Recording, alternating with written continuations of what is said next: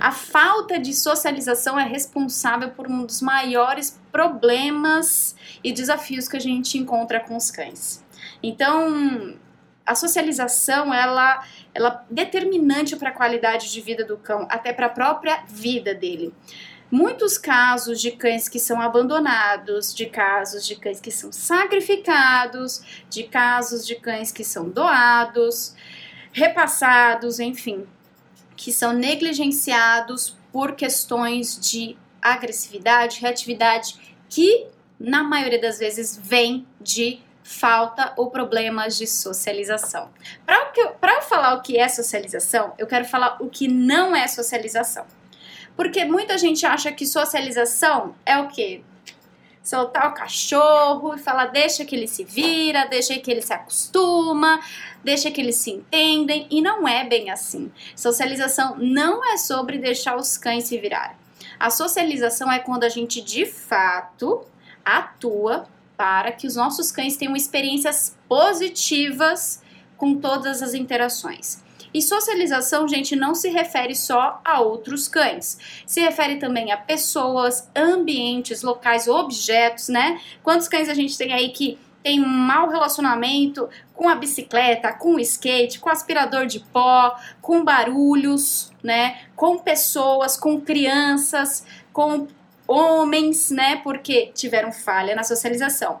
Cães que se dão bem com cães pequenos, mas não se dão bem com cães maiores. Cães que não sabem interagir ou se comunicar. Então, é importante que a gente entenda que a socialização ela, ela é muito completa para que a gente limite apenas a cães, tá bom? Então, o que, que não é socialização? Não é se acostumar. Socialização também, como eu falei no post sobre filhotes no começo da semana, socialização a gente é importante que a gente vai a gente vai ter um, um conflito de informações com as recomendações do veterinário. O veterinário fala pra gente, a primeira coisa que a gente sabe que que tem que fazer quando a gente tem um filhote ou tem um cachorro ou acabou de adotar, a gente sabe que tem que levar no veterinário. Só que os veterinários, né, ainda bem que a gente está tendo aí avanços dentro da grade curricular de veterinária a respeito sobre o tema, mas não é a maioria. E os veterinários formados desde então não têm bagagem sobre comportamento animal. Infelizmente, parece que sim, mas não, não tem. Eles vão entender tudo da saúde do seu, do seu animal, de todos os procedimentos de saúde, da fisiologia, mas a parte comportamental ainda falta muito para os veterinários. Não por é, falta de vontade deles, mas na grade curricular não está incluso, né? Eu já cansei de conversar com muitos veterinários, inclusive tenho live com veterinária aqui, a Bárbara Mariano, que a gente já falou sobre socialização. É, e não existe, não existe nessa né, abordagem. Então o veterinário vai levar para os pacientes, né, para os seus clientes, aquilo que eles precisam repassar em termos de saúde. E aí o que, que eles falam para um tutor de filhote? Não deixe ele sair ele está em fase de vacinação, ele está mais suscetível né, a pegar doenças, ele ainda não tem os anticorpos, não está protegido, não tem imunidade suficiente para lidar com questões, vermes, bactérias, né, vírus que possam é, ter nos adultos, mas que já tem anticorpos formados e que não vai é, abatê-los, mas o filhote, como não tem essa, essa, essa produção ainda, né, essa capacidade, é, os veterinários falam, isola, isola, não sai até terminar três vacinas, alguns quatro vacinas. Então, existe uma série aí de cada cada veterinário vai recomendando uma quantidade de vacinas de três a quatro. E aí isso casa justamente com a fase mais importante de socialização. A mais importante. É determinante para a vida desse filhote o que ele passa nesses primeiros quatro meses de vida, que chamamos da fase de ouro de socialização, né? Esses cães, esses filhotes ficam em casa. Ficam em casa, não saem para passear, não conhecem o mundo e vão crescendo acreditando que o mundo é aquele aquele espacinho que eles têm, né? Aquela residência, seja uma casa Pode ser, e muita gente fala, não importa se é casa grande, se tem quintal, se, se é um apartamento pequeno. Gente, o tamanho do espaço não garante socialização e nem atividades exploratórias. É claro que um jardim vai permitir que um filhote cheire mais, mas de um tempo em diante, a partir daquele aquele momento que ele entende que aquele espaço faz parte do ambiente de convívio, ele perde estimulação, né? Porque o cheiro não varia, né? Não tem a, a novidade. É, e aí o filhote fica sem contato social, acreditando que o mundo é aquilo que ele viu né, dentro de casa, ou seja, nada. Então ele não tem relacionamento com outros cães, não tem relacionamento com barulhos, com a, gente, até a socialização de piso a gente precisa fazer com os cães. Areia, asfalto, pedra, até isso é importante. Então, olha quanta coisa um filhote tem que conhecer.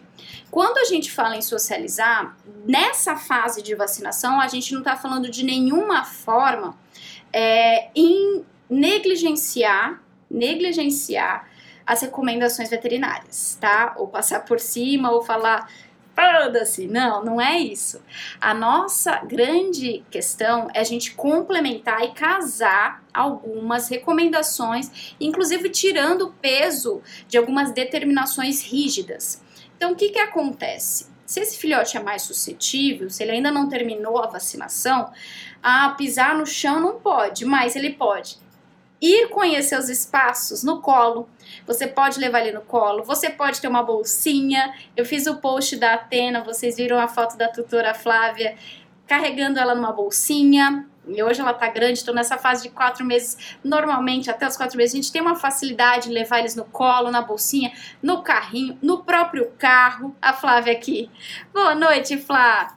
Então, a gente tem uma série de possibilidades. O espaço interno do prédio, porque quem frequenta, qual que é a grande questão? A gente não deixar que o, contato, que o cão entre em contato com áreas arriscado ou com doenças, né, que os cães estão mais suscetíveis quando a gente não conhece a procedência daquele cão, né? Cães de rua que a gente não sabe se são vacinados ou se tem alguma doença que podem repassar para os nossos cães. Mas cães saudáveis, vacinados, ele pode ter contato, né? Então, seja cães do vizinho que você sabe que é bem cuidado, né? Os cães que estão no prédio, o espaço do prédio, que tipo de cães convive nesse ambiente, né? São os cães que estão vacinados, são os cães que estão, né, em dia, e se não estariam morando na casa desses, dessas pessoas. Então, a gente pode garantir a socialização com cães de conhecidos, de vizinhos, a gente pode permitir a exploração do espaço interno é, do prédio, espaços, em áreas que a gente conhece, que a gente sabe quem frequenta, outros ambientes ou casas, ambientes restritos, que a gente sabe que não frequenta cães, que a gente não conhece aí é, a, sua, a, sua, a sua histórico de vacinação. Então, se é um, um local saudável, né, a gente consegue colocar esse cão para explorar. Porque o que a saúde comportamental importa. Ai, mas, gente, o risco, o risco o risco existe independente disso. O que a gente pensa é sempre em diminuir os riscos, né? Inclusive, o nosso sapato, nossa própria roupa pode levar doenças ou até é, bactérias que podem prejudicar o filhote, né? Então, não tem como a gente isolar de todos os riscos, mas a gente pode diminuir e casar as medidas de diminuição de riscos com a necessidade, porque saúde comportamental importa e, como eu costumo falar, a socialização é a vacina comportamental contra problemas de comportamento dos nossos cães, né? Mas e aí, se a gente foi lá, vamos fazer a socialização, o que, que a gente tem que entender? É, o que, que é a socialização? A socialização, como eu falei, não é se acostumar, não é só levar e deixar interagir. Eu recebi algumas dúvidas nos posts falando que ah, com um cão ele vai bem, com o outro ele não vai bem, ele já rosna. É, com a minha irmã ele vai bem, com os meus filhos não vai. Por quê? Porque a base da socialização é a gente entender e entregar conforto para esse cão. A gente não vai forçar aquele cão, a gente não tem como fazer esse, é, é, forçar a barra daquele cão. A gente não vai só expor ele. A gente não está falando de exposição livre e desmedida. A gente está falando de socialização de qualidade. Para que a socialização seja de qualidade, tem que haver um respeito à linguagem corporal. Quando eu falo para vocês que educação canina não é só para adestrar, né? Por isso que eu falo, eu não sou adestradora apenas, sou educadora, porque o adestramento, ele precisa entender, ou dentro da educação canina, a gente entende que o adestramento faz parte, mas não resume.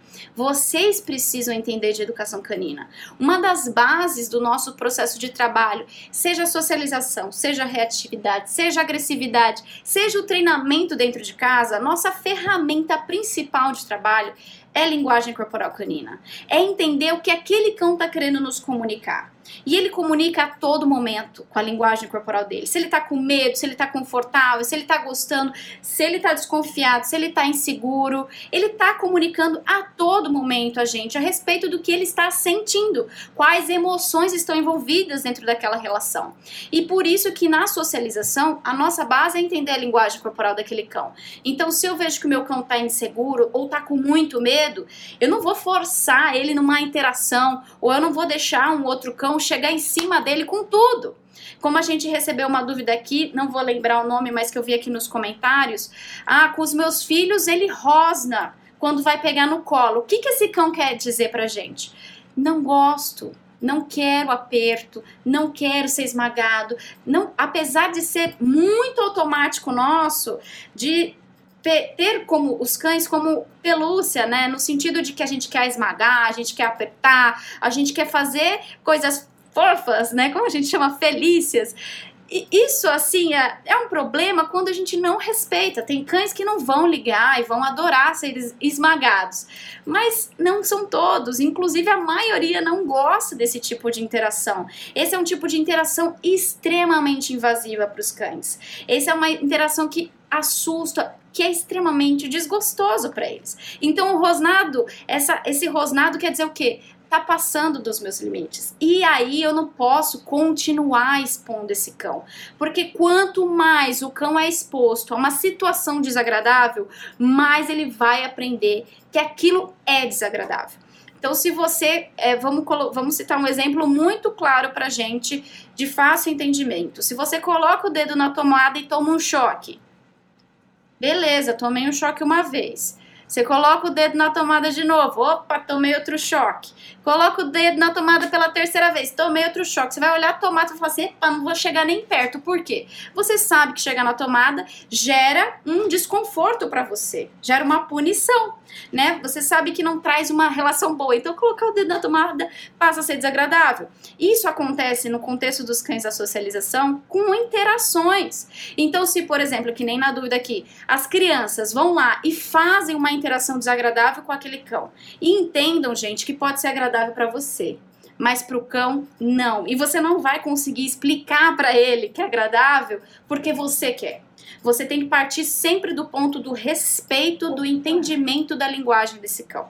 Então, se aquele cão está mostrando sinais de desconforto, está mostrando sinais de que aquilo não está legal, se a gente continua expondo esse cão, a gente vai gravar a, a, a tomada, a gente vai gravar na cabecinha dele que dá choque, que aquela relação é ruim, que interagir com outros cães é ruim. Então, recebi até dúvidas nos comentários de, ah, ele se dá bem com um cão, com outro cão, mas chega no cão da fulana, da vizinha, ele vai lá e rosna, e vai lá e morde. Qual é o problema dele? Muitas vezes o problema não é dele. O problema é do outro cão que não sabe interagir de acordo com o que aquele cão né, gosta ou daquele jeito que aquele cão ainda está aprendendo a interagir, né? Até no post da Atena, é, eu coloquei o começo das interações dela, você vê, a gente permite a exposição, mas a gente não força uma interação. Ela no começo tentava se afastar das interações, ela não queria uma aproximação. E outra, você sempre vai apresentar o seu cão para outros cães sociáveis, não basta ser outros cães.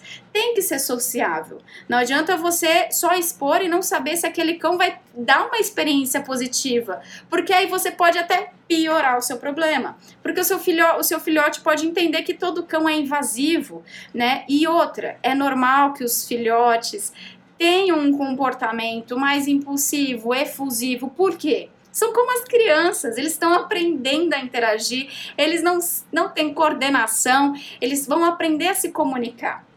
eles vão aprender a usar os sinais corporais, né? O filhote, ele quer fazer de tudo, quer subir, quer montar, quer morder, quer pular, porque para ele tudo aquilo é novo e essa efusividade faz parte das interações.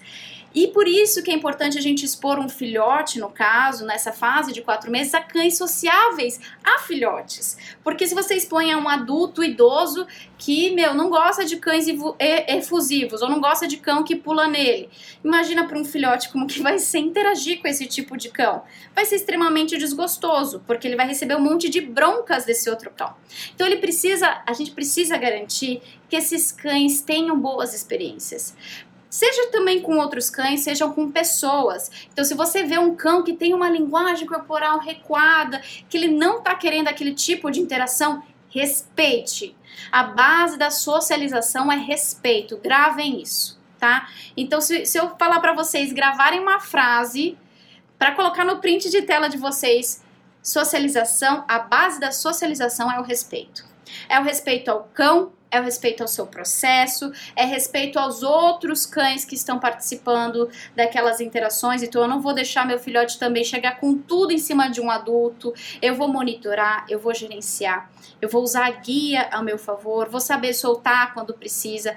No caso da Mila aqui, como agir no caso das crianças? Não deve deixar pegar. Então, a Mila já falou aqui, me relatou. Quando minha, minhas crianças pegam o meu cachorro no colo e apertam, ela rosna. Por que, que ela rosna? Porque ela não gosta desse tipo de interação. O aperto para os cães, para nós, para nossa espécie humana. Então vamos entender por que, que acontece esses problemas de comunicação. Somos espécies diferentes. Nós temos um formato de interagir com, com o mundo. A gente acha que abra, abraço para nós é um afeto. Olhar no olho é um afeto. É um sinal de atenção. Para os cães, é um sinal de invasão de espaço. Os cães, quando se encaram, é, é um sinal extremamente desconfortável para eles. É extremamente desconfortável para eles o olho no olho, porque é um sinal de afronta. E ó, para nossa espécie é um sinal de contato, é um sinal de afeto, é um sinal de troca. Para eles é um sinal de eita. Tanto é que os cães, como qual é a informação qual é a forma que eles se encontram, a forma mais saudável de dois cães interagirem? Em círculos, um cheirando o rabo do outro, é? Por quê? Dentro do dentro dentro do rabo, dessa parte do rabo dos cães, da pelagem, do ânus, da glândula anal, existe uma série de informações sobre o cão. Por isso que eles cheiram também o xixi dos outros cães. O xixi, a glândula anal libera um monte de informações sobre aquele cão. Se ele é, inclusive se ele é sociável, se ele tem medo. Então, eles se conhecem pelo cheiro. O cheiro, o olfato para os cães é a forma mais importante deles se conhecerem. Por isso que a exploração é algo que precisa fazer parte da vida desses cães desde filhotes, desde o começo. A gente precisa oferecer cheiros, porque é assim que eles conhecem o mundo, assim que eles interagem com os outros cães. Então, olha só as diferenças de espécie, de comunicação de espécie. Para a gente abraçar é legal. Para os cães é tipo, você tá prendendo ele, você tá confinando ele, você tá pressionando ele para uma interação que ele não reconhece. Instintivamente, os cães não reconhecem. É claro que muitos podem gostar, muitos podem se adaptar ou tolerar, mas não é instintivamente automático da espécie canina essas interações. Até porque você não vê dois cães se abraçando, oi, tudo bem? beijinho, né? Você não vê. Por que você não vê? Porque não faz parte do repertório deles. Então, no caso, pegar é sim desconfortante desconfortável para esses cães. E se você expor ele esse tipo de interação, o que, que ele vai aprender? Que nem a Mila perguntou, devo evitar? Deve, porque senão as suas crianças vão ser o choque que é, o seu cão vai entender. Criança igual coisa desagradável. Criança igual desagradável. Criança igual desagradável. Ao ponto de que a comunicação é generalizada. Porque o que, que, que, que, esse, que, que o cão precisa, gente? O cão precisa entender o espaço que ele vive, as interações que fazem parte da nossa sociedade. Aquilo que é positivo e aquilo que é negativo e que ele deve evitar. E o que, que ele deve evitar não é aquilo que nós achamos ou aquilo que nós entendemos como risco.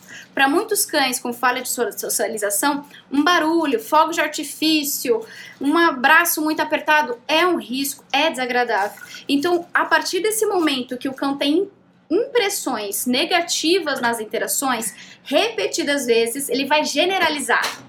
Então ele vai entender que todos os cães são ruins, que todas as crianças geram desconforto. E aí ele não vai deixar só, não vai ficar só achando que os filhos são ruins, mas as crianças alheias também.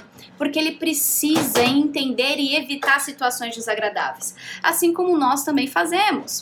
Uh, Larissa, é possível treinar o dessensibilizar e se pegar? É possível. A partir do momento, como eu falei, a socialização, a, a, o respeito é a base da socialização. A base da socialização é o respeito, tá? Então, é possível treinar o dessensibilizar? É possível. Só que a gente vai sempre usar uma situação de conforto e o treinamento, tá? Então, não é só uma questão de respeitar e a gente, a gente não avançar com esse cão. Porque se a gente só respeita, vamos supor que um cão com medo, um cão que não gosta de uma interação, se a gente só afasta ele, não oferece possibilidades dele ter novas interações, a gente também vai colocar em outra bolha.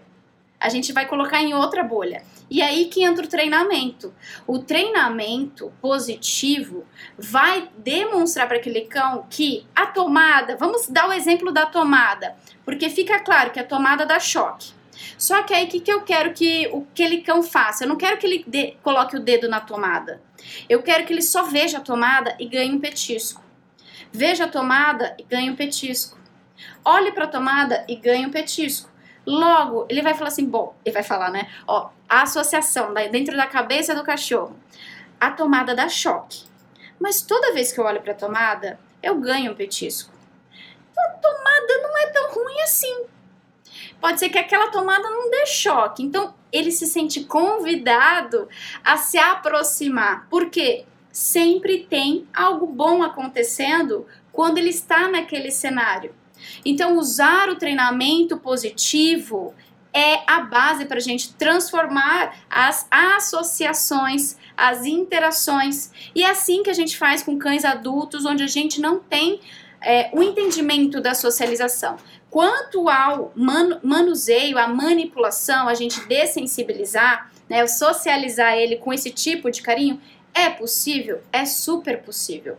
Desde que a gente faça isso, respeitando primeiro o sinal da linguagem corporal desse cão, a gente associando ao treinamento positivo e à evolução gradativa. A partir do momento que eu entendo isso, eu construo e consigo evoluir tá bom? Então, só que é o seguinte, uma coisa importante de falar de manuseio, não faz parte da comunicação natural dos cães. Então, logo, aquele cão pode ter suas limitações em termos de, de, de, de toque de manuseio. A Bibi, no caso. Vou dar o exemplo da Bibi. A Bibi é uma cachorra extremamente sensível a toque. A Bibi não gosta de colo. A Bibi não gosta que aperta ela. A Bibi não gosta que chega perto do focinho dela. A Bibi não gosta. Eu fiz um trabalho com ela para que ela seja mais tolerante. Mais tolerante. Mas eu não vou exigir que a Bibi ame esse tipo de interação. Eu vou só querer treinar ela para que ela melhore e aumente o limiar de tolerância dela. Mas que ela não precise amar ou gostar e super pedir por apertos e abraços. Isso não é dela, é um respeito que eu tenho. O que eu quero é aumentar o limiar dela de tolerância para que caso né, aconteça ou até mesmo a aproximação do veterinário, a gente consiga aí ela tolerar. Eu uso o beijinho e ela associa muito bem, então ela tolera muito bem. Inclusive isso funciona com os cães para que ela assim vá ganhando gosto até os seus limites, até respeitando os seus sinais, tá certo? Gente, outra coisa importante de falar sobre socialização, eu fiz aqui um, umas anotações é, outra coisa importante de falar de socialização é, não é só questão de gostar, tá?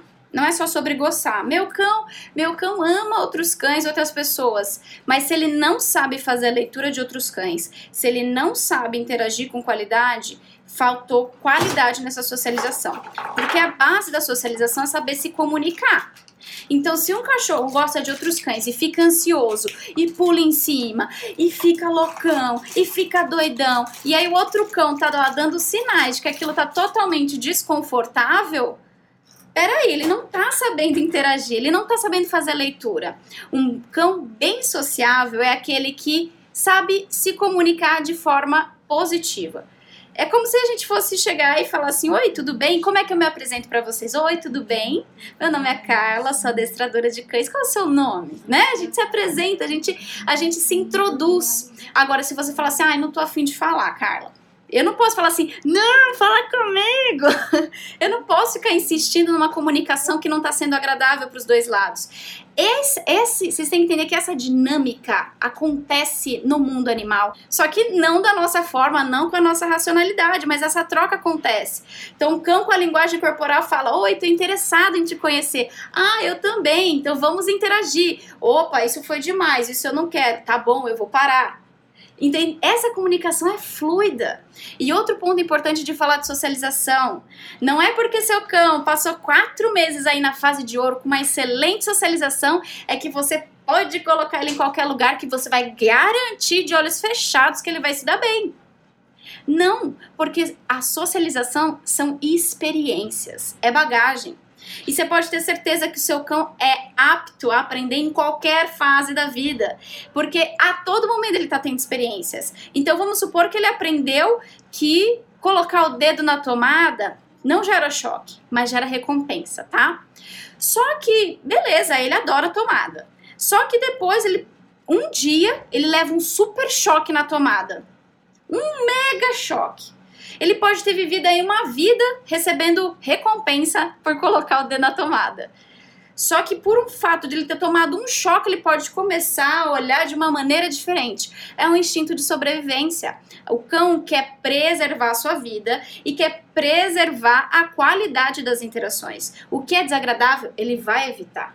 Então, experiências o cão vai ter ao longo da vida. Então, a dedicação que a gente tem que ter com os nossos cães em termos de socialização, manutenção da qualidade de socialização, é por todo o tempo. Eu não posso simplesmente expor meu cão a interações desagradáveis porque ele é sociável ou ele se vira. Não tem nada a ver com se acostumar, tá bom? Vamos lá, mais dúvidas? Minha filhote Shawa saiu pela primeira, primeira vez esse mês na rua e late se assusta. Não terminou sua dúvida, Sofia, mas vamos falar disso. É, até usando a própria Atena, né? Como a gente está falando bastante dela aí no, no, nessa, nessa semana. É, a Atena começou extremamente medrosa. É normal. Um, alguns cães são mais curiosos e efusivos, já querem sair explorando tudo. Outros já são mais inseguros, mais tímidos ou até medrosos. Então, tudo vai depender do input, né? A socialização também tem influência genética, tá? Então, esse input principal do cão, entre ser extremamente curioso e ativo ou ser extremamente inseguro e, e ter lá suas, suas dúvidas em relação à qualidade das novas interações, tá? Esse é um input que tem muita influência genética tá? Então vamos lá usar até o input da Atena e desse filhote de Chihuahua. Fui apresentado a algo novo. Lembrando que algo novo nunca é neutro. Nenhuma coisa que você apresenta para o seu cão, que é a primeira vez que você vai apresentar, é neutra. É tipo, ah, tá. Uhum. Não. Ou o cão vai ter, opa, curiosidade, ou o cão vai falar, epa, que isso? Então, no caso do Chihuahua, ele está extremamente assustado, né, com aquele espaço, com aquelas interações, com aquele ambiente novo que é a rua. Pode não ter nenhuma, nenhuma, nenhuma informação muito relevante no nosso ver, mas para o seu cão, para aquele filhote, tudo é novo. Tudo é novo. Então, se ele está na rua, late e se assusta com tudo, o que, que a gente tem que fazer nesse caso? Opa, ele tá demais. É lógico, a gente não vai interromper a exposição, mas a gente vai pensar em melhorar a relação com esse espaço. Eu recomendaria o quanto você explorou áreas mais confortáveis para esse cão, fora de casa. Seja o corredor do seu apartamento, seja a área externa do prédio, seja uma rua tranquila, porque muita gente mora numa rua muito movimentada. E aí o cão já sai de casa assim em pleno movimento, ou com uma área muitos cães, onde não tem grama para ele poder explorar. Eu falo que é tão importante os cães conseguirem explorar, os, os cães conseguirem cheirar, porque isso é uma forma deles serem reforçados sem a gente precisar estar tá dando petisco, porque a partir do momento que o cão explora o ambiente, ele está cheirando, a gente está incentivando a investigação, ou seja, a curiosidade. Tanto é que é uma coisa que eu falei para Flávia, a tutora da Atena, ela precisa explorar mais. Quanto mais área verde ou mais ela cheirar o chão e menos ligada visualmente no ambiente ou nas coisas, melhor para ela. Na nossa, olha só a diferença de espécie de novo e como é importante a gente aprender. Para nós, para nós andar na rua, interagir, a gente precisa do do contato visual. A gente anda olhando, né? Se comunicando com o olhar, viu um conhecido daquele oi, Viu aquela pessoa que a gente não gosta, a gente desvia o olhar. Então a gente usa o nosso, nosso visual para a gente poder né, interagir com o ambiente. Para os cães, é o focinho. Para os cães, se os cães usam muito contato visual e pouco faro, eles estão assustados. A maioria deles estão assustados. Porque quanto mais eles olham, menos eles investigam de verdade. Então, muitas vezes esse filhote de chihuahua está exposto num lugar onde ele não tem possibilidade de exploração, onde é um espaço que tem muita informação para ele, e você pode levar esse filhote para uma área mais tranquila, mais exploratória, mais verde, né? Então, às vezes um lugar, um espacinho, uma praça, um redondinho assim, ó, que tenha gramas, que não passe muito perto de carros, que não passe muitas pessoas, que não tenha muitos cães para ele não assustar só para ele conseguir cheirar e explorar com mais tranquilidade, com menos estimulação. Isso faz toda a diferença. Guias longas também para proporcionar para aquele cão no passeio uma experiência sem tensão na guia, que é o que causa os puxões, tá? Então, vá estudando formas melhor, nem que você tenha e olha, gente, ah, preciso, precisa se dedicar. Se isso na sua rua não é um lugar que está saudável para o seu cão, se no espaço que você tem você não encontra uma linguagem saudável para o seu cão, que ele não se comunica de forma saudável, encontre locais mais tranquilos. Leva ele do carro até uma pracinha, no carro, ou leva ele no colo, né? De, vá dando petisquinhos e sempre, gente, uma ferramenta muito importante para gente é o reforço alimentar. Por quê? Que é o petisco, que é o bifinho cortado em pedacinhos pequenos viu, gente? Não é nada de dar um biscoitão de uma vez. É pegar coisas que ele goste de comer, picar em pequenos pedaços pra gente ir dando ao longo do passeio, ao longo de passou um barulho, olha um petisco, passa uma pessoa, ganha um petisco. No caso até da Mila que falou dos filhos. Troca, troca a interação de filhos, minhas crianças apertam meus cães e meus cães, meu cão reage quando os meus filhos apertam ele. Então a gente vai trocar a interação. Então você vai falar para os seus filhos assim: ao invés de você apertar, você vai dar um petisco. Aí aquele cachorro vai começar a amar as crianças. Porque, pô, eles já não fazem mais aquilo que eu não gosto, ou seja, estão me respeitando. E toda vez que eles chegam perto, eu ganho alguma coisa boa. Qual que é a chance desse cão aprender que criança é algo bom? Altíssima. Se a gente faz isso consistentemente, aquele cão passa a falar: ah, criança, legal. Pessoas, ganhem coisas boas, legal. Pô, barulhos, continuo ganhando coisas boas, legal. Então é isso. Então reforço, né? A gente levar, sair com o petisquinho ajuda muito a gente a reforçar aquela interação que ele tá tendo, aquela experiência que ele tá tendo. Inclusive, a aceitação ou não de um petisco, de um reforço alimentar, faz parte da nossa leitura. Porque o cão, quando ele está com muito medo, muito segura, ele fecha o sistema parasimpático, ou seja, ele não quer comer. Se você tá com medo de te oferecerem um bolo de laranja, eu aposto que você vai falar: hum, tô sem apetite, obrigada. Eu tô aqui preocupada aqui com meu medo e não vou me preocupar com a fome. Então, inclusive, se um cão gosta muito de um petisquinho, ele não aceita na rua, opa, ele está em estado de alerta, ele está num estado tenso. Então, a gente vai descer umas escadinhas e oferecer um ambiente mais tranquilo, tá? Vamos falar sobre socialização de cão adulto ou idoso. Vamos lá, temos um, um cão que não sei a socialização dele. Vamos lá, adotei adulto e não sei, que foi o meu caso com a Bibi. Adotei a Bibi já tinha dois anos, eu desconheço o que ela passou na vida dela na fase de ouro, desconheço o histórico dela, total. Inclusive a Bibi era uma cachorra bem reativa quando eu a adotei. É, e aí a gente tá lá com um cão adulto ou idoso, que seja, que não tem uma boa interação. Vamos falar de cães, já que é o caso mais né, da maioria, né? Que eu vi que aí a maioria tem uma relação aí de outros cães. E aí, aquele cão não gosta de outros cães. Vê um outro cão late, se chega muito perto, rosna, se chegar mais perto ainda, vai morder. O que, que a gente faz? Dá para socializar? Dá, pra gente melhorar o relacionamento. Só que o que, que, que acontece? Esse cão, ele tem as definições dele. Como eu falo, não é limitá-lo, mas ele, ele tem a, as definições dele.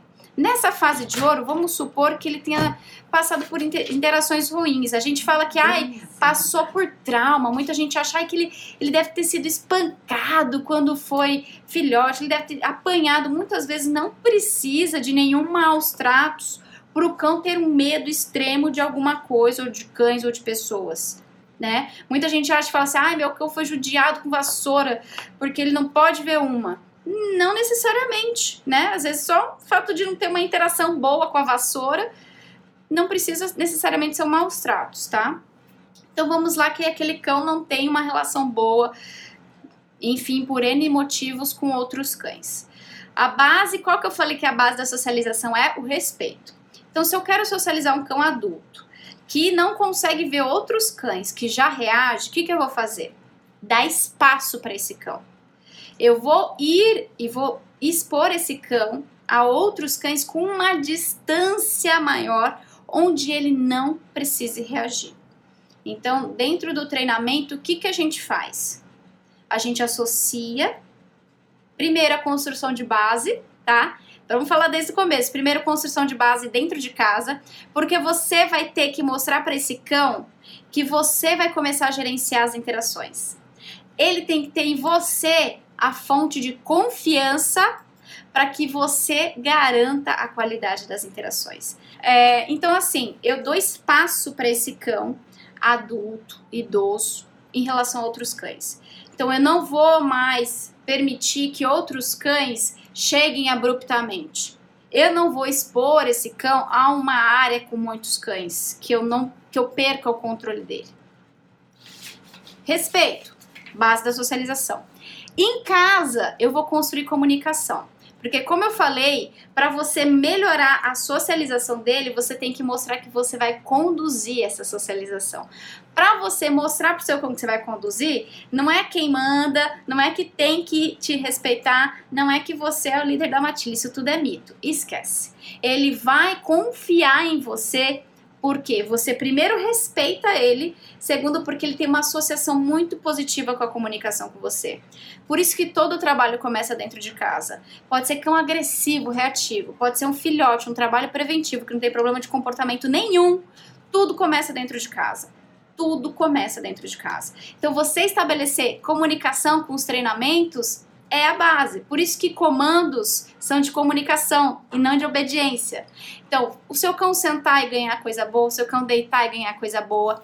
Inclusive, voltem depois no post da Atena, onde a Flávia, a tutora, leva, falei, leva na garagem, porque ela ficava numa situação na garagem extremamente amedrontada, porque a garagem, barulho, ambiente escuro, amedrontava a Atena. Leva na garagem, e faz o treinamento. Porque o que está acontecendo dentro de um ambiente que o cachorro fica inseguro? O que está acontecendo entre vocês? Algo bom e algo que o seu cão domina, que é a comunicação. Então, tudo começa dentro de casa. Então, se eu fosse falar para todos os casos aqui, responder a sua dúvida, a dúvida que você tem, se você tem qualquer questão e você quer melhorar a socialização, o relacionamento do seu cão, começa treinando os comandos básicos em casa porque você vai precisar deles em algum momento. tá? Em todos os momentos. Então, senta, deita, pata, outra. Esses comandos vai mostrando pro cão, ah, eu sei o que ela tá me pedindo, eu reconheço e eu ganho coisa boa. Então, eu estou na garagem, fico inseguro. Estou fazendo comandos, tenho confiança e ganho coisas boas, ganho recompensa. Opa, inseguro, mas rola coisa boa. Fico inseguro, mas rola coisa boa. Nem precisa ficar mais inseguro, porque acontece muito mais coisa boa tá? E a partir dessa comunicação, a gente vai explorar novos limites. Aí a gente vai levar essa comunicação para rua, aí a gente vai levar essa comunicação quando esse cão vê outros cães. Porque, opa, vai fazer a mesma coisa com outros cães, ele vai ver outros cães antes dele reagir. E por isso que é importante, gente, entenda, aprender linguagem corporal todo tutor precisa. Não existe nenhum caso que não precisa. Porque você vai ter que saber prever os sinais do seu cão. Ele tá vendo outro cão, ele ainda não reagiu. Opa, legal, tá bem. Eu não vou. Opa, ele tá dando um sinal aqui, levantou a orelhinha, ficou. O que, que a maioria dos cães que reagem a outros cães fazem? Ó, foca no outro cão, estica o pescoço, levanta as orelhinhas, alguns começam até a andar mais devagar. E isso é sinal que ele já tá, ei, ele precisa, sabe, já tá pronto pro ataque. Opa, afasta, afasta. Você não vai conseguir nada. Eu sempre falo, no desequilíbrio não há aprendizagem. Então não adianta, se você está vendo que o seu cão já está dando sinais de desconforto, afasta e volta a recompensar.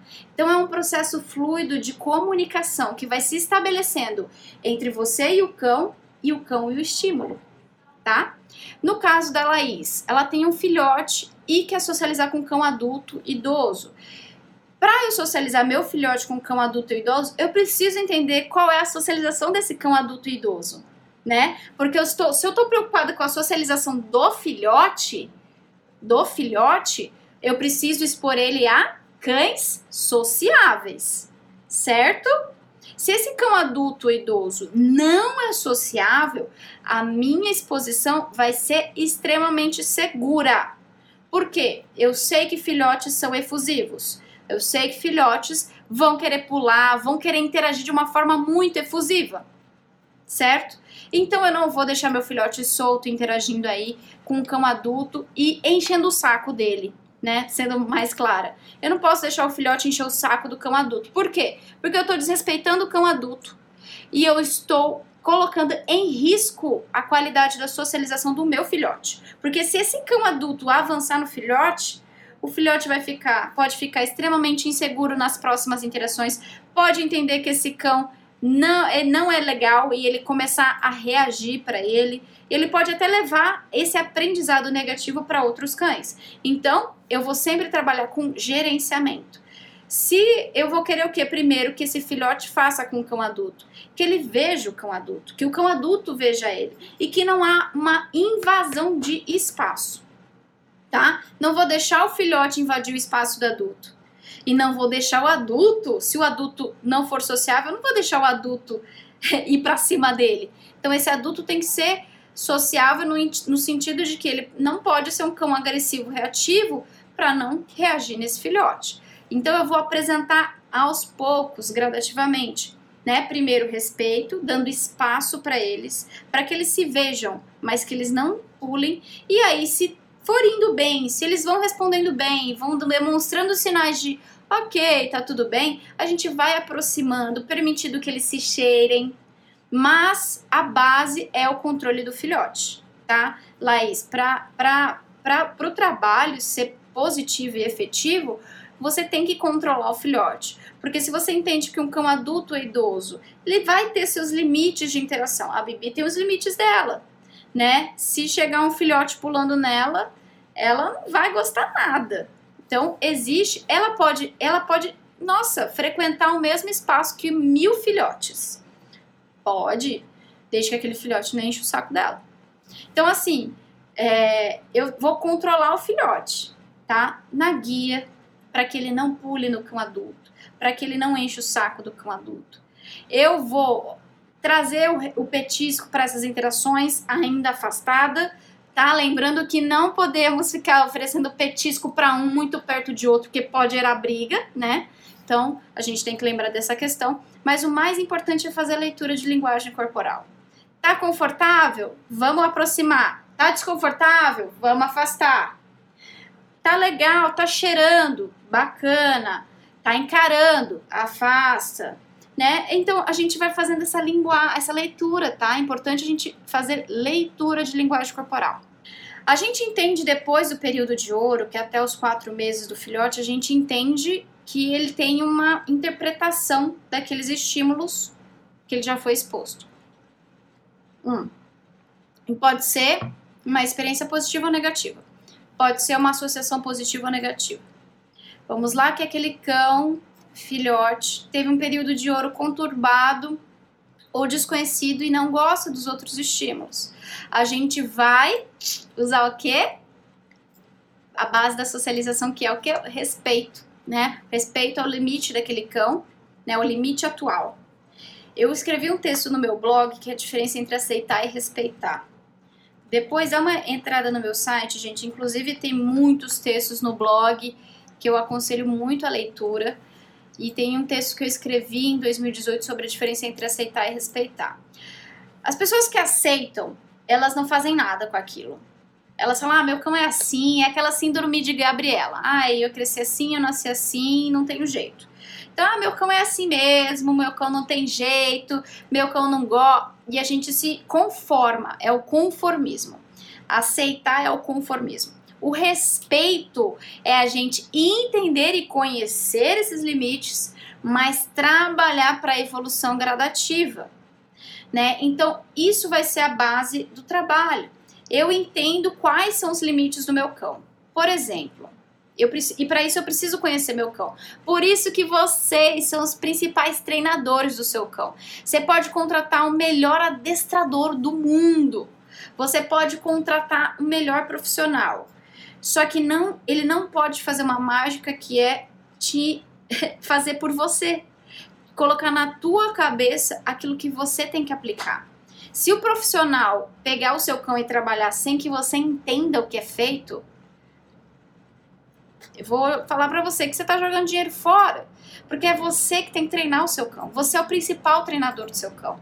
Porque a partir do momento, você que convive com o seu cão 24 horas por dia, você que mora com ele, você tem que conhecer ele. Você tem que entender o que ele está comunicando com você e não só alguém. Ele está sinalizando esses sinais, ele está fazendo isso, então isso ele não quer dizer que ele não gosta, isso quer dizer que ele gosta. E aí você vai entendendo os sinais do seu cão e você vai aprendendo. Opa, aqui tá bom, posso avançar os sinais. Opa, aqui não tá bom, tenho que me afastar. Então, pós período de ouro, eu preciso entender qual é o limite do meu cão. Então, por exemplo, meu cão, ele vê outros cães tudo bem, só que quando vão cheirar ele, ele avança. Então, qual que é o limite desse cão para que ele reaja? Cheirar. Então, esse cão não deixa que cheirem ele. O que, que eu vou fazer primeiro, antes de tudo? Não vou permitir que cheirem ele. Respeito. Só que eu vou começar a usar o limite dele, a tolerância dele, para trabalhar. Então, toda a comunicação que a gente construiu em casa, a gente vai levar para a área externa, a gente vai levar para quando o nosso cão ver outro cão. E a gente vai reforçar, reforçar, reforçar para que esse cão entenda aí como é bom ver outro cão, né? Como é gostoso ver outro cão, porque isso vai mostrando para esse cão que não teve a socialização adequada, que ver outros cães gera coisa positiva. Logo, ele vai aumentar a tolerância dele. Logo, assim, a outros cães não é tão ruim assim. Então ele vai começar a ver de outra maneira os outros cães e vai poder permitir mais. Só que eu preciso, a partir do avanço desse cão, que ele só tem interações positivas. E para isso eu preciso expor meu cão a outros cães que saibam se comunicar. Eu não posso um cão que não tem socialização adequada que ele seja exposto a cães efusivos, a cães que sejam reativos, a cães que latem. Tem que ser cães que saibam se comunicar. Uh, como socializar meu cão com outras pessoas fora do convívio dele. Ele late sem parar. O que, que esse cão precisa? Né? Ele precisa ser né? A gente, a socialização, lembra que eu falei que é a gente atuar mediante a exposição. Socialização não é só exposição, é a gente atuar nessa exposição. Tá? Na associação, na qualidade dessa experiência. Então, se um cão que não tem um nível de socialização bom com outras pessoas, seja medo, seja latir, seja reagir, né? Enfim, qualquer experiência negativa com outras pessoas. O bom, o bom assim, no sentido de quando é outras pessoas, quando é pessoas ao invés de cães, a pessoa pode oferecer petisco. A pessoa, o estranho, pode trabalhar em oferecer uma associação positiva para esse outro cão. A base da socialização é respeito. Então, primeiro ponto: se aquele cão não gosta de carinhos ou interações de outras pessoas, beleza. Eu não vou, né, falar para a pessoa pegar ela, fazer carinho ou se aproximar, né? Nem para desagradar o cão e nem para colocar aquele cão em risco, beleza? Então vamos lá, aquele cão pode estar vendo aquela pessoa e a pessoa tá jogando petisco de longe para que ele pegue, jogando petisco sem contato visual, uma coisa que é muito é, o encarar, como eu falei na live anterior, encarar para os cães é é um sinal de afronta, pra gente é um sinal de afeto, para os cães é um sinal de afronta. Então, essa pessoa não vai fazer contato visual para não intimidar aquele cão, vai jogar coisinhas boas para ele ir pegando, né, para ele ir gostando, apresentar num lugar neutro também, por exemplo, a casa pode ser um lugar que já traga uma associação, né, um, um comportamento de posse, de território, né, então, o cachorro pode ficar ainda mais reativo dentro do espaço da casa. Então, levar ele num espaço neutro ou num outro ambiente, né, para que ele não tenha esse tipo de postura inicial e as pessoas irem dando coisas boas para esse cão comer dentro do limite do que ele aceita. Então, se ele aceita comer na mão, dá na mão. Se não aceita, joga perto para que ele pegue. A intenção não vai ser fazer carinho. No começo vai ser a intenção que ele veja outras pessoas e gere experiências boas, né? Venha de você também, inclusive pode vir de você, dependendo do limite do cão, né? Então pode ser que aquele cão já não possa ver outras pessoas que ele já começa a reagir. E o que, que a gente vai fazer? A gente vai, então, nós vamos oferecer esse reforço para que o cão é, veja outra pessoa e ganhe algo bom de você, assim como a gente faz com outros cães. A dúvida da Iuna, vamos lá. É, a Iuna estava passeando e super ativa com gato, latiu demais. Tentei tirar e mandar ela sentar. Bom, com os outros animais, vamos lá. Entendi aqui que a socialização é com outros animais, tá? É, não há uma rixa, não há uma rixa é, genética, vamos dizer assim, de cães e gatos, tá? O que acontece é que é um, um outro animal e que rola sempre um, como eu falei para você, nenhuma experiência neutra, né? Nenhuma experiência pro cão é neutra, sempre tem um polo positivo ou negativo. Então, muitos cães podem encarar o gato como uma experiência negativa, porque desconhecem, né? Desconhece o que pode vir daquele animal, do gato. Nesse caso, se a Yuna, por exemplo, tá reativa com gatos, a gente precisa do, do, do gato, né, pra gente poder trabalhar uma boa socialização. Primeiro, sempre garantir né, que ela esteja com uma comunicação boa com você dentro de casa, para que você leve essa comunicação no espaço externo, no passeio. O treinamento tem que fazer parte da rotina. O seu cão come, o seu cão dorme, faz xixi, faz cocô, passeia e treina, tá? Essa deveria ser algo que faz parte da rotina, porque o treinamento é vamos se comunicar, é um convite para comunicação. Então, a gente precisa fazer isso na rotina. Então, você tendo uma boa comunicação com seu cão dentro de casa, você consegue levar isso para a área externa. É por isso que a gente fala que os cães têm ouvido seletivo, né? Ai, na rua ele não me escuta, na rua ele não me obedece, eu peço para ele sentar, ele não senta, em casa ele senta, na rua ele não senta. Por quê? Porque a comunicação não está consistente. A gente não está sabendo evoluir com essa comunicação. Não é só construir dentro de casa sem saber evoluir. Por isso que é importante a gente aprender, né, gente? Então, se a Yuna tem uma comunicação com você muito boa dentro de casa, no passeio você tem que levar essa comunicação. Porque a partir do momento que ela vê um gato e você começar a treiná-la, eu uso o marcador, eu, eu ensino os meus alunos do curso online Educação Canina 2.0 a técnica do duplo beijinho. Quem é aluno aqui sabe. Eu uso o duplo beijinho para ser um marcador desse cão de reforço.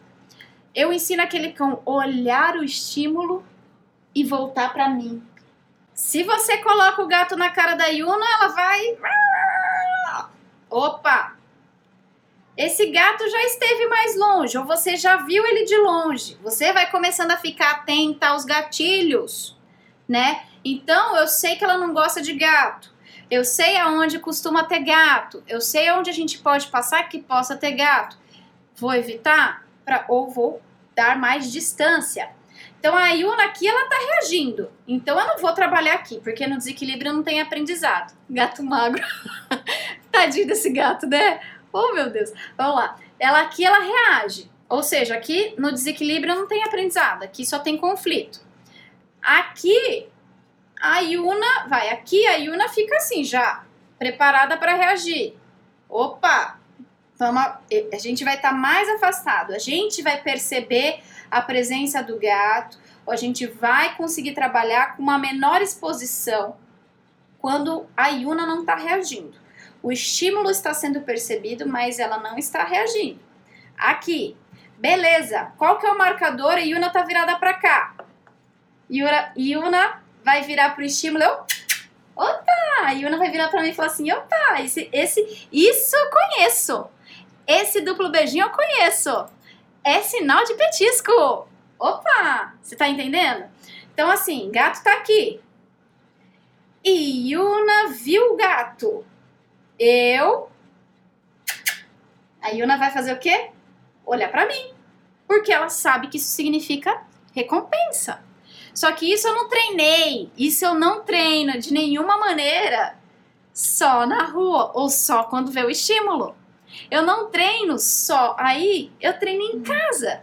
Porque para Yuna me olhar quando ela vê o gato, ela tem que ter clareza de que a minha comunicação, de que a minha comunicação é de reforço.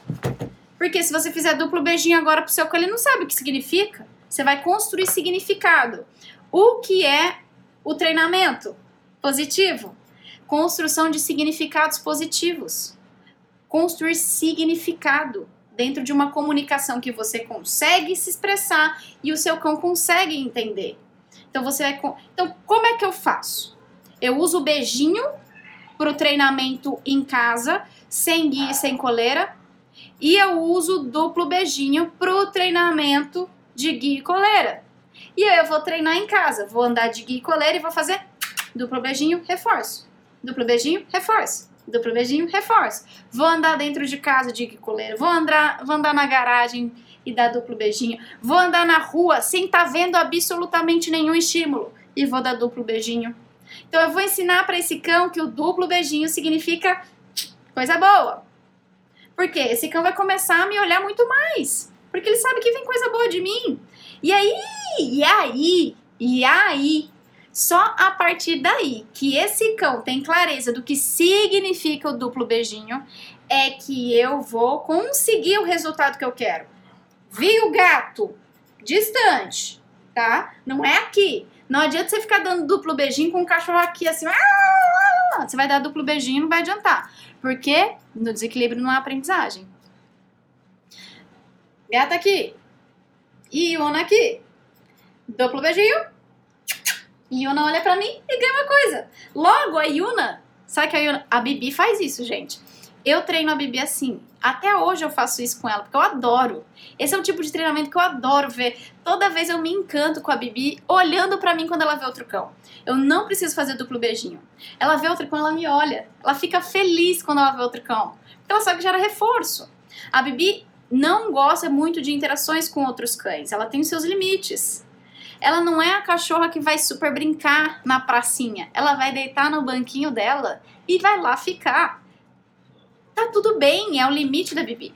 Hoje, ela consegue estar lá no Aloha, no hotelzinho dela, cheia de cães, repleto de cães, brincando do lado dela.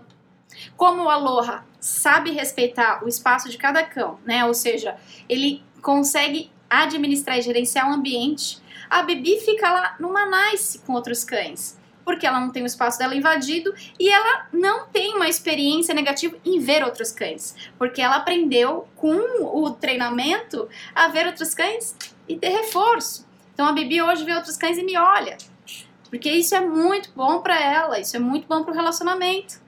E isso é o que permite ela a explorar um pouquinho mais e ter mais curiosidade por meio dos sinais corporais dela a conhecer outros cães. Então, cães mais tranquilos, ela até cheira, vai lá cheirar, investigar. Tem cães que ela gosta, ela brinca um pouquinho, cães machos não castrados. Tudo isso é possível a gente dando abertura para o cão.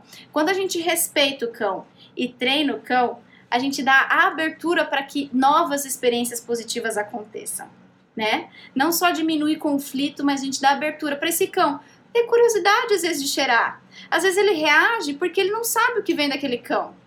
E muitas vezes você associando de uma maneira positiva, você vai dar abertura para aquele cão conheça outros cães e se explore mais a sua curiosidade, né? Bom, vamos a mais dúvidas.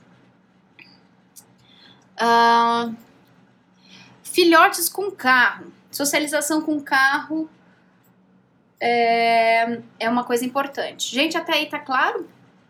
Lembrem do print de tela que eu quero ver esses prints de tela depois, tá?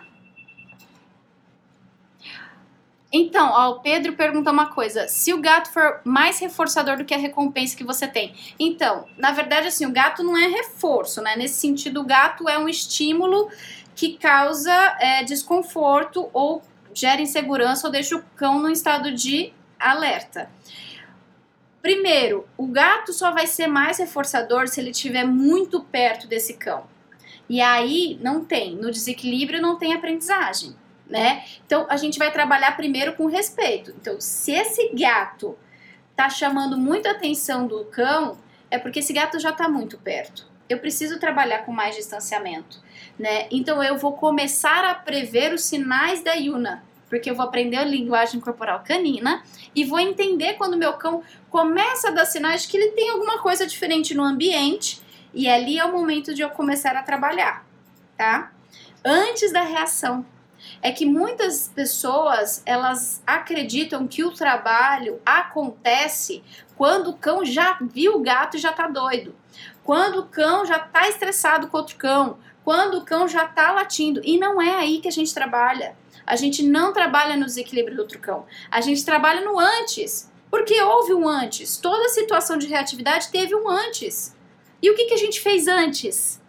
Então vamos lá, seu cachorro não gosta de cão, seu cachorro não gosta de gato, seu cachorro... Antes dele reagir, aonde estava essa pessoa, esse cão, esse gato? A uma distância maior. E por que a gente não começou a atuar antes? Porque a gente só se atenta ao erro e não se atenta aos sinais do cão. Porque se a gente sabe fazer a leitura desse cão antes, se a, se a gente aprende a fazer a leitura do nosso cão, a gente vê um outro gato, porque a gente começa a ficar mais atento dentro do cenário que a gente precisa trabalhar com os nossos cães. Meus clientes, meus alunos do curso online aprendem sobre os gatilhos né? O que são os gatilhos do comportamento, entendem que ver outro cão, ver outro gato é um gatilho e eles passam a ficar atentos à presença desse gatilho para que eles consigam se antecipar à reatividade. Porque só vai ser mais reforçador, reforçador não, né? No caso, só vai ser muito mais foco do cão o estímulo do que a recompensa se você já estiver muito perto e você não tiver trabalhado antes. E outra, logicamente, que a recompensa que a gente usa dentro da presença do estímulo, mesmo distante, vai ser uma recompensa maior. Eu falo sempre de usar um reforço diferencial. Eu treino meu cão, vai com a ração dentro de casa. Ótimo, eu falo para treinar os cães com a alimentação do dia a dia. Deixa aquele petisco, aquela coisa que ele adora, aquele franguinho desfiado, sabe? Aquele petisquinho que ele adora, o bifinho para trabalhar no passeio. Por quê? Uma área com mais estimulação merece um maior reforço. Opa, estratégia. Isso é estratégia. Se eu tenho um cenário com mais desafios, eu tenho que inserir maior valor para atenção a mim. Porque assim eu vou conseguir mostrar para esse cão que na rua existe algo muito melhor presente comigo, né? Isso é uma questão estratégica. No caso da Laís socializar filhote que já tem medo do carro, é o seguinte, gente, é muito comum os cães não gostarem de carro não terem porque o carro se mexe, entra, é, ai, a Luísa, Luísa, aluna do curso online Educação 2, Educação Canina 2.0 maravilhosa, falou aqui, ó, o 3D, é o respeito aos 3Ds.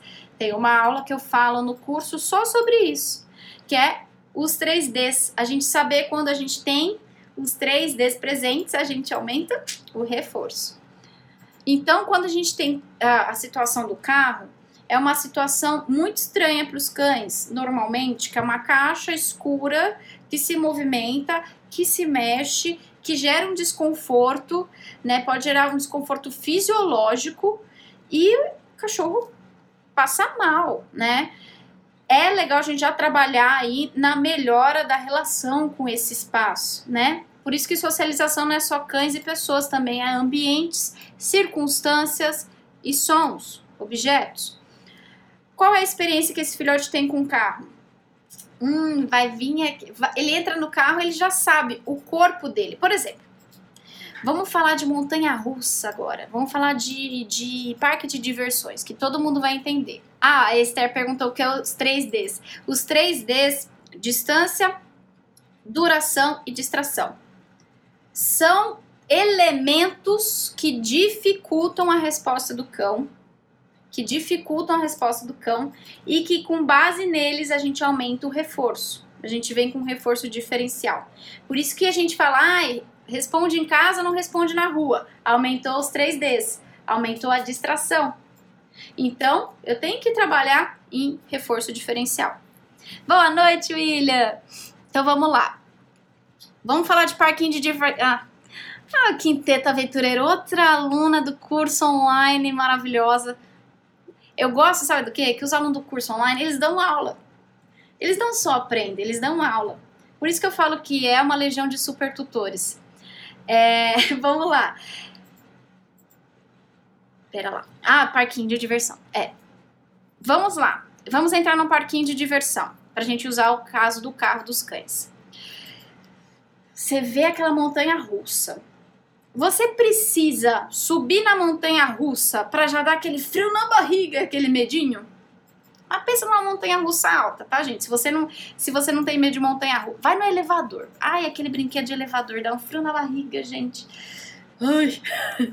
Pensa no elevador, aquele brinquedo que despenca do parque de diversão. Vamos lá, você, você precisa subir no elevador, tá lá em cima para sentir o frio na barriga? só de ver e falar, meu Deus, já não dá aquele. Já não dá aquele frio, já não dá aquele, aquela sensação, você já não sente a sensação de como se já tivesse indo pro brinquedo, já tivesse lá em cima? Você passa as experiências emocionais porque você sabe o que sensações estão presentes naquele brinquedo. É assim com os cães. Se o cachorro sabe que dentro do carro teve uma experiência desconfortável com o carro, mexeu, ficou mal, ai, deu aquela sensação. O cachorro, quando vê o carro, já sobe nele uma, fisiologicamente uma sensação desagradável. Já sobe pra, nele uma sensação totalmente desagradável. Então ele não precisa necessariamente estar em movimento para entender que aquele carro gera coisas ruins. Gera sensações ruins, esquisitas, desagradáveis. E aí muita gente, ah, mas ele vai pro parque, ele vai para, não importa para onde ele vai, o destino dele, a experiência dele com o carro por si só não é bacana. E o que muita gente que a gente tem que fazer? Trabalhar com o carro não em movimento. Não em movimento. Treinar a comunicação, gente. Vou falar de novo. Os treinos de comunicação os treinos que a gente estabelece com os nossos cães, que a gente chama de comandos de obediência, mas que eu chamo de comandos de comunicação, são feitos dentro do carro. Porque esse cão precisa entender que o carro não é só aquele movimento chato, insuportável. Entrar no carro e responder os comandos. Eu fiz o treino, eu, eu acho que eu tenho um vídeo, eu não sei se eu tenho, eu vou procurar. O vídeo é que eu fiz do Mike, um Golden, que, nossa, entra no carro ficava em choque. Ele, ele já viu o carro na garagem, ele sabia a diferença de ir para passear e de entrar no carro. Ele ia, virava uma esquina que era para ir em direção ao carro, o cachorro já passava mal. O cachorro já puxava para voltar, já não queria saber. A gente vai fazendo treino, eu falo que é os treinos de João Maria. Joga um petisco para ele pegar e se aproximar, voluntariamente. E vai fazendo aquele cachorro se aproximar voluntariamente do carro. Vai jogando petisco perto do carro. Joga, eu jogo petisco naquele rodapézinho do carro para o cachorro pegar o Mike não, não chegava nem perto do carro. No primeiro treinamento, 20 minutos de treino, ele já estava subindo no banco do passageiro. Por quê? Joga petisco. Muito bem. Que nome que você gostou, Luísa? Joga petisco. Ah, do cachorro, do Mike? Joga petisco. Não vou forçar ele a subir. Não vou forçar ele a entrar. Não vou puxar. Entra com tudo. Não, eu vou fazer com que ele escolha. Escolhas, dar escolha para o cão é o respeito que a gente precisa construir. Eu vou permitir que ele se aproxime por livre e espontânea escolha dele, porque ele tem experiências boas. Ah, o treino de João e Maria. é, eu falo que é o treino de João e Maria porque é o. Ah, é o. Ah, gente, é o história em quadrinhos, né? Que a gente fala que vai deixando os rastrinhos assim, ó deixa um petisco aqui, petisco aqui, petisco aqui, petisco aqui, o cão vai ter a escolha de pegar o petisco. Eu não vou forçar ele, não vou arrastar ele para se aproximar do carro. Ele vai perceber que o movimento de se aproximar do carro gera petisco, né? Então, e assim que a gente foi indo com o Mike, até no primeiro dia de treinamento, ele subir no banco do passageiro, ele pular no banco do passageiro por livre espontânea pressão, pressão, ó, por livre espontânea escolha, para pegar o petisco, porque não pode ter pressão. Né? Então vai jogando petisco, entendendo o sinal do cão, dando espaço para ele, fazendo intervalos, joga mais petisco, reforça com a voz. Fala, gente, baby voices funciona com os cães. E funciona muito também, é até bom falar disso, como ferramenta de reforço, tá? Ela não substitui a voz, nossa entonação, nossa linguagem como todo, verbal, ela não é um reforço, ela não é um reforço suficiente para trabalhar na mudança de associação, mas ela é um reforço maravilhoso para manutenção de associação positiva. Então, eu nunca só reforço meu cão e falo muito bem. Eu sempre faço muito bem, muito bem. Essa vozinha mostra para os cães que uma coisa boa está acontecendo. Nossa entonação, nosso corpo fala. E é por isso que muitos cães reativos têm donos, tutores reativos. Porque o próprio dono, tutor, vê um outro cão e já tensiona a guia, e já fica atencionado, e já fica alerta. O cachorro reage muitas vezes, primeiro porque o tutor reagiu, do que propriamente ele. Então, a gente usa nossa linguagem verbal e corporal também para se comunicar e fazer manutenção de reforço. Então eu, eu jogo petisco e falo muito bem, porque eu encorajo aquele cão a estar tá tomando aquela postura curiosa. Eu encorajo o cão a estar tá lá se desafiando, a estar né, indo além dos seus limites.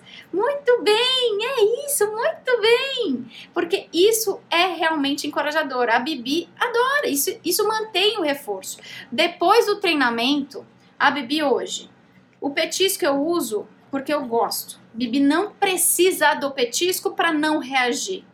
Mas eu gosto de fazer sempre o reforço verbal. Muito bem, o duplo beijinho eu faço, não preciso hoje de petisco para ela. Eu faço o duplo beijinho, faço muito bem, Bibi. Muito bem. Eu quero manter a associação que ela tem com aquela experiência de ver outros cães. Não preciso do petisco, mas uso de forma intermitente porque eu não quero enfraquecer essa associação, né? Essa experiência dela. Mas ela consegue só com a minha voz falar: ah, legal, tá tudo certo então, né? né? Porque ela me olhou, ela viu outro cão, ela me olhou, eu vou reforçar ela com base no que ela já aprendeu. Então, a gente encoraja nossos cães também com a nossa comunicação verbal e corporal. E muitas vezes quando a gente vai apresentar, nosso cão reage. Nosso cão não é sociável com outros cães, mas a gente vai lá e insiste em expor ele. A gente já fica, não, não reagem, não latem, não, e, ó, ó, vai falar que não faz isso. Vai falar que não faz isso. Nossa, coloca aqui, ó, dinheiro em mãos para apostar. Tutor fica reativo mais do que os próprios cães. É ou não é? A gente já tensiona a guia. A gente já fala ó, e, e, o, e, faz todos os testes de som. E, e. A gente já faz todas as linguagens para demonstrar para aquele cão que a gente também tem uma associação negativa, que além do estímulo negativo, a gente também fica negativo. Fica tudo ruim. Fica tudo ruim. Então a gente aprende a mudar a nossa comunicação, a nossa relação também perante o estímulo, para a gente mudar a experiência do cão perante o estímulo. Bibi, eu tive vários desafios com a Bibi. Bibi também não gostava de carro. Quando eu adotei a Bibi, a Bibi vomitava no carro. Eu não tenho carro. Olha só o meu desafio. Eu não tenho carro, não ando de carro, não preciso de carro. Então, a, a Bibi foi a primeira vez, quando eu adotei ela, a pessoa que encontrou a Bibi, que fez o lar temporário dela, me trouxe a Bibi. E ela me falou: Ó, oh, ela enjoa em carro. Fui trazer ela, ela vomitou. Então a Bibi. Uma vez eu tinha um amigo que a gente andava de carro de vez em quando, com que tinha carro e que eu andava com ela. E aí, quando ela andava de carro com esse meu amigo, ela vomitava. Ela vomitava. Eu usei o carro desse meu amigo para treinar ela, né? Então, o carro parado, eu fazia carinho nela. O que, que ajudou a Bibi? Olha só como é bom a gente entender o, o, o reforço do nosso cão. É, o remédio para enjoo eu usei, né? Eu usei sim o remédio para enjoo. Tem um, como é que chama? Seren, serênia? Serênia? O remédio para cães para enjoo. Se eu não me engano, é Serênia o nome. Gente, tem gente que usa o Dramin para cães, né? Na medida exata. É, mas existe um, um remédio melhor para cães para enjoo e super pode usar. Eu até recomendo se teu cão tem enjoo, porque isso vai ajudar a equilibrar o desconforto fisiológico. Muitas vezes o cão que tem um desconforto fisiológico muito grande, a gente não vai conseguir usar petisco no carro em movimento. Mas a gente consegue usar o petisco com o carro parado. Com o carro em movimento, a gente pode sim e deve usar um remedinho para que, que seja administrado, ministrado pelo veterinário. Procure o veterinário de vocês. Eu não sou veterinária aqui, mas já tive a experiência porque a Bibi, eu já fiz viagem com a Bibi de 6 horas, 14 horas. Ela veio já para Campo Grande aqui comigo de carro. Que uma vez eu vim de carro para Campo Grande e trouxe ela. Foi 14 horas de viagem, ela não vomitou nenhuma vez. Mas nessa vez eu não precisei usar mais remédio. Porque a grande questão, eu entendi que a grande questão da Bibi era mais a freada na cidade do que manter a linha contínua na estrada. Então, para ela, o problema era essas viradas, a mexida. Blá, blá. E o que, que era reforço para Bibi dentro do carro? Eu tá do lado dela. Então, eu usei o petisco para treinar ela com o carro parado e com o carro em movimento, eu ficava no banco do passageiro com ela atrás. Isso já ajudava. Isso já foi suficiente para ela ficar tranquila. Você vê como o reforço muitas vezes é a nossa própria presença. Então, para a Bibi, eu, eu viajei 14 horas, né? Amigo dirigindo e eu no banco de trás com a Bibi. Viajei outra vez, aí eu dirigindo, eu dirigindo, seis horas para Araçatuba, para casa dos meus avós, eu dirigindo, a Bibi no banco de trás e ela veio bem. O é, que, que vocês acham que pode ajudar aqui a Dashi Lupita? Ela não gosta muito que crianças passem a mão nela e fica desesperada para subir no colo. Não apareceu o restinho aqui, mas eu vi na, na caixinha, apareceu. Ela fica desesperada. O que, que ela tá querendo comunicar? O que, que a Lupita tá comunicando quando ela vê criança. O que, que a Lupita tá querendo dizer? A Lupita tá querendo dizer, ai meu Deus, crianças, socorro! Ativa na cabeça dela um alerta, é como se piscasse aquela luz de incêndio. Pé, pé, pé, pé. A Lupita viu que ele falou pé, pé, pé. Muitas vezes ela não teve uma experiência muito boa com crianças Muitas vezes é só pela falta de socialização mesmo. Porque criança, normalmente, criança assusta. Os comportamentos de uma criança, mesmo sem interagir com o cão, é um comportamento que os cães estranham. Por quê? Criança fala alto, criança grita, criança corre e o cachorro fica assim: meu Deus, que tipo de ser humano é esse? Né? É um ser humano bem estranho, esse ser humano em miniatura que grita, corre e aí o cachorro aprende, né, a entender a estrutura física de uma criança e assim que vê já costuma a ter essa pé, pé, pé, pé, lanterninha. A gente vai falar como para Lupita que não tem que acender o alerta. Primeiro respeitando o sinal dela. Criança, a gente tem que aprender a comunicar para as pessoas, ó, oh, ela não gosta. Ela não gosta. Se o cão tem uma tolerância a ver a criança, a gente pode falar assim: quando o cachorro só tem medo da criança, ou só não gosta da manipulação, mas não tem problema em ver, eu falo para a criança: ah, joga um petisquinho no chão, ou abre a mãozinha, deixa ela pegar da sua mão. Tudo depende do que? Do limite do cachorro. Se a Lupita só de ver já, já fica possessa, nem isso, tá? Aí é o treinamento só com você de comunicação tá bom? Então, é, o que a gente precisa é trazer para a Lupita experiências com crianças que sejam, que não sejam invasivas e que gerem reforço seu e da criança, né? Futuramente, né? da criança futuramente.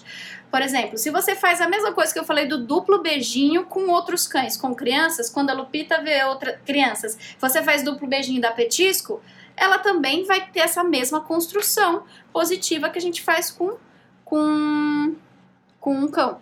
Ah, parente chato, Lupita. parente chato, aí você fala assim, não, vamos treinar. É, vamos, usa para treinar usa toda a chatice para treinar. Meu cachorro é muito brincalhão, tem 10 meses, mas quando vê outro cão ele fica muito agitado.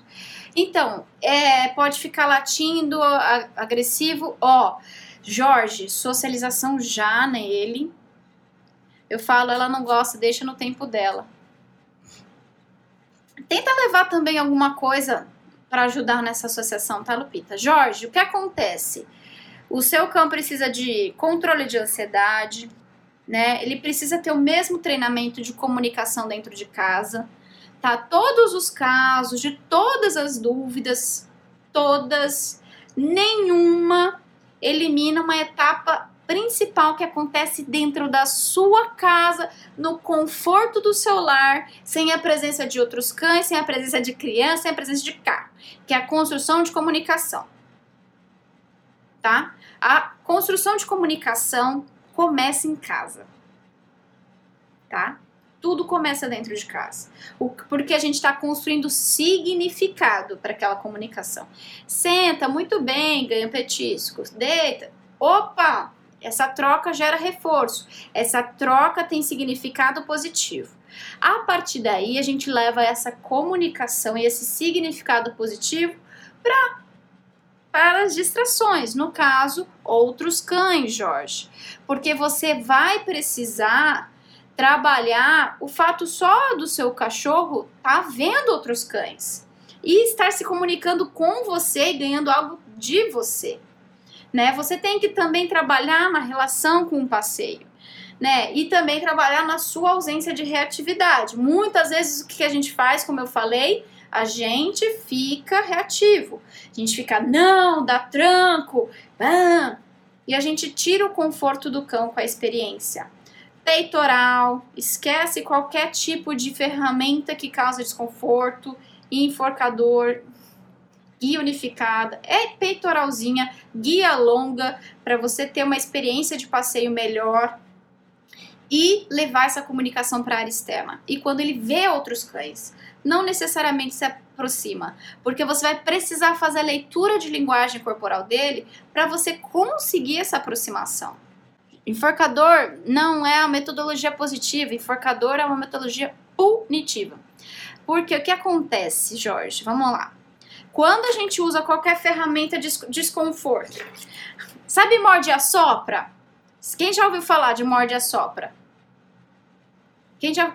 Ah, você quer. Você machuca, aí você assopra. O cachorro fica assim, ué, é ruim ou é bom? É ruim e é bom ao mesmo tempo, eu não tô entendendo. O cachorro fica mais confuso e gera mais ansiedade. Jorge, o que eu já treinei de cão? O que eu já treinei de cão que ficava ansioso só porque usava uma ferramenta de desconforto? Nossa, porque o cão quer interagir. Uh, enforca ele. Ai meu Deus, eu vejo um cão, eu quero interagir, mas me gera um desconforto e agora eu quero. Aí ele passa a entender que outro cão. Lembra que eu falei que a gente tenta associar a presença de um estímulo com algo bom? O enforcador faz o ao contrário. Associa a presença de um cão com uh, enforcar. Aí ele vai entender o quê? O outro cão, eu mesmo que ele queira interagir, ele entende que ver outro cão gera um desconforto nele, porque toda vez que ele tenta interagir, uh, uh, uh, não, tá? Nunca é tarde pra gente aprender. É isso aí, Luiz. O importante é a gente estar tá aqui aprendendo.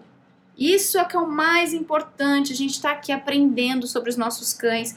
Jorge, eu vou falar para você, não, eu não tô aqui para falar que é um passe de mágica, eu não tô aqui para falar que que é, ai, vai, amanhã vai, eu tô falando para você que vai abrir uma porta para você, uma oportunidade de trabalho maravilhosa e de melhora de relacionamento com o seu cão, que exige dedicação nossa. A gente tem que aprender a fazer a leitura do nosso cão, a gente tem que aprender a entender mais o animal que está dentro da nossa casa, a gente tem que se conectar mais com eles, com os estados emocionais dele, para a gente poder melhorar a relação deles, não só com a gente, mas com tudo que envolve a nossa sociedade. E isso só acontece quando a gente faz algo bom. Não é possível a gente construir uma experiência positiva sem algo positivo, tá? Então, a gente sempre precisa encarar que os elementos que a gente está oferecendo para os nossos cães são os melhores. É reforço, é conforto e é respeito. É respeito.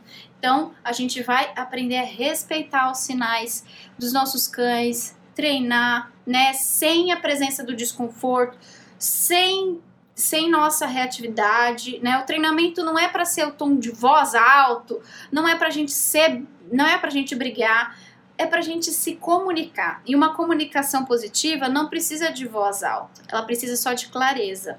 E não é o nosso tom de voz que fala, mas sim a nossa capacidade, nossa coerência.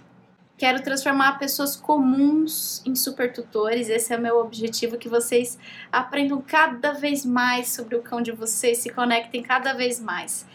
Um grande beijo, gratidão imensa. Tchau, tchau.